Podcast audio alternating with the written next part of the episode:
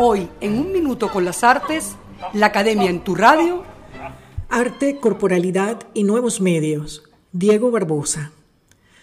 La aparición de los primeros happenings y performances en Venezuela se remonta a los inicios de los años 60 del siglo XX. Varios son los antecedentes que lo fundamentan. Las acciones de carácter público del grupo El Techo de la Ballena caracterizados por su espíritu de rebeldía y fuerte carga ideológica, los primeros espectáculos multimedia y performances de Rolando Peña en la Facultad de Arquitectura de la Universidad Central de Venezuela y ya a finales de esa década las estructuras participativas y performances de Antonieta Sosa.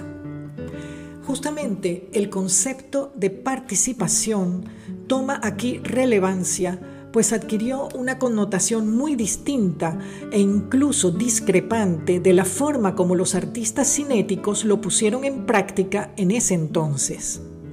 Un caso representativo es el de Diego Barbosa, quien expuso en el Ateneo de Caracas en 1967 objetos que requerían de la manipulación del espectador. Barbosa viajó a Londres un año después a proseguir sus estudios. En esta ciudad realizó una serie de acciones con miras a transformar el comportamiento social.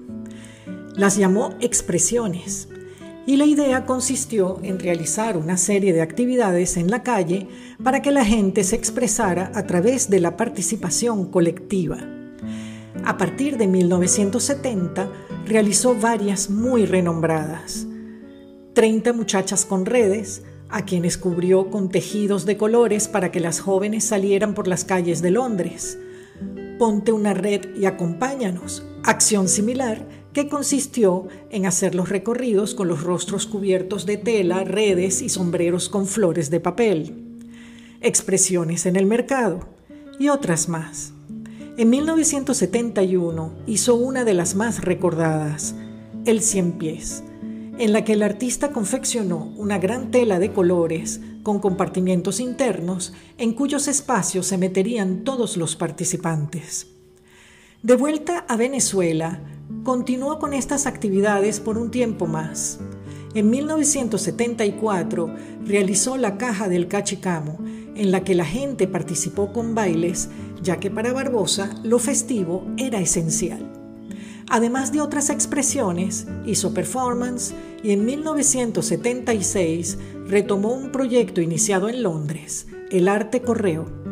Creó para ello su buzón de arte, donde lo importante, como confesara a su curadora Catherine Chacón, era el acto íntimo de recibir algo, en el que el artista deja de ser un emisor para convertirse en un receptor y la obra se despersonaliza.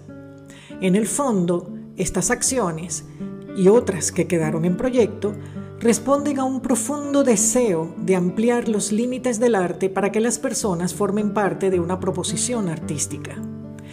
En los años 80, Barbosa retomó el dibujo, el collage y gradualmente la pintura. Consolidó un estilo tremendamente expresionista acorde con su forma de ser. Pintar se convirtió en su medio de expresión. Y sin duda, estas obras forman parte de su legado, como también la concreción de un arte social y participativo vivido como una experiencia inolvidable.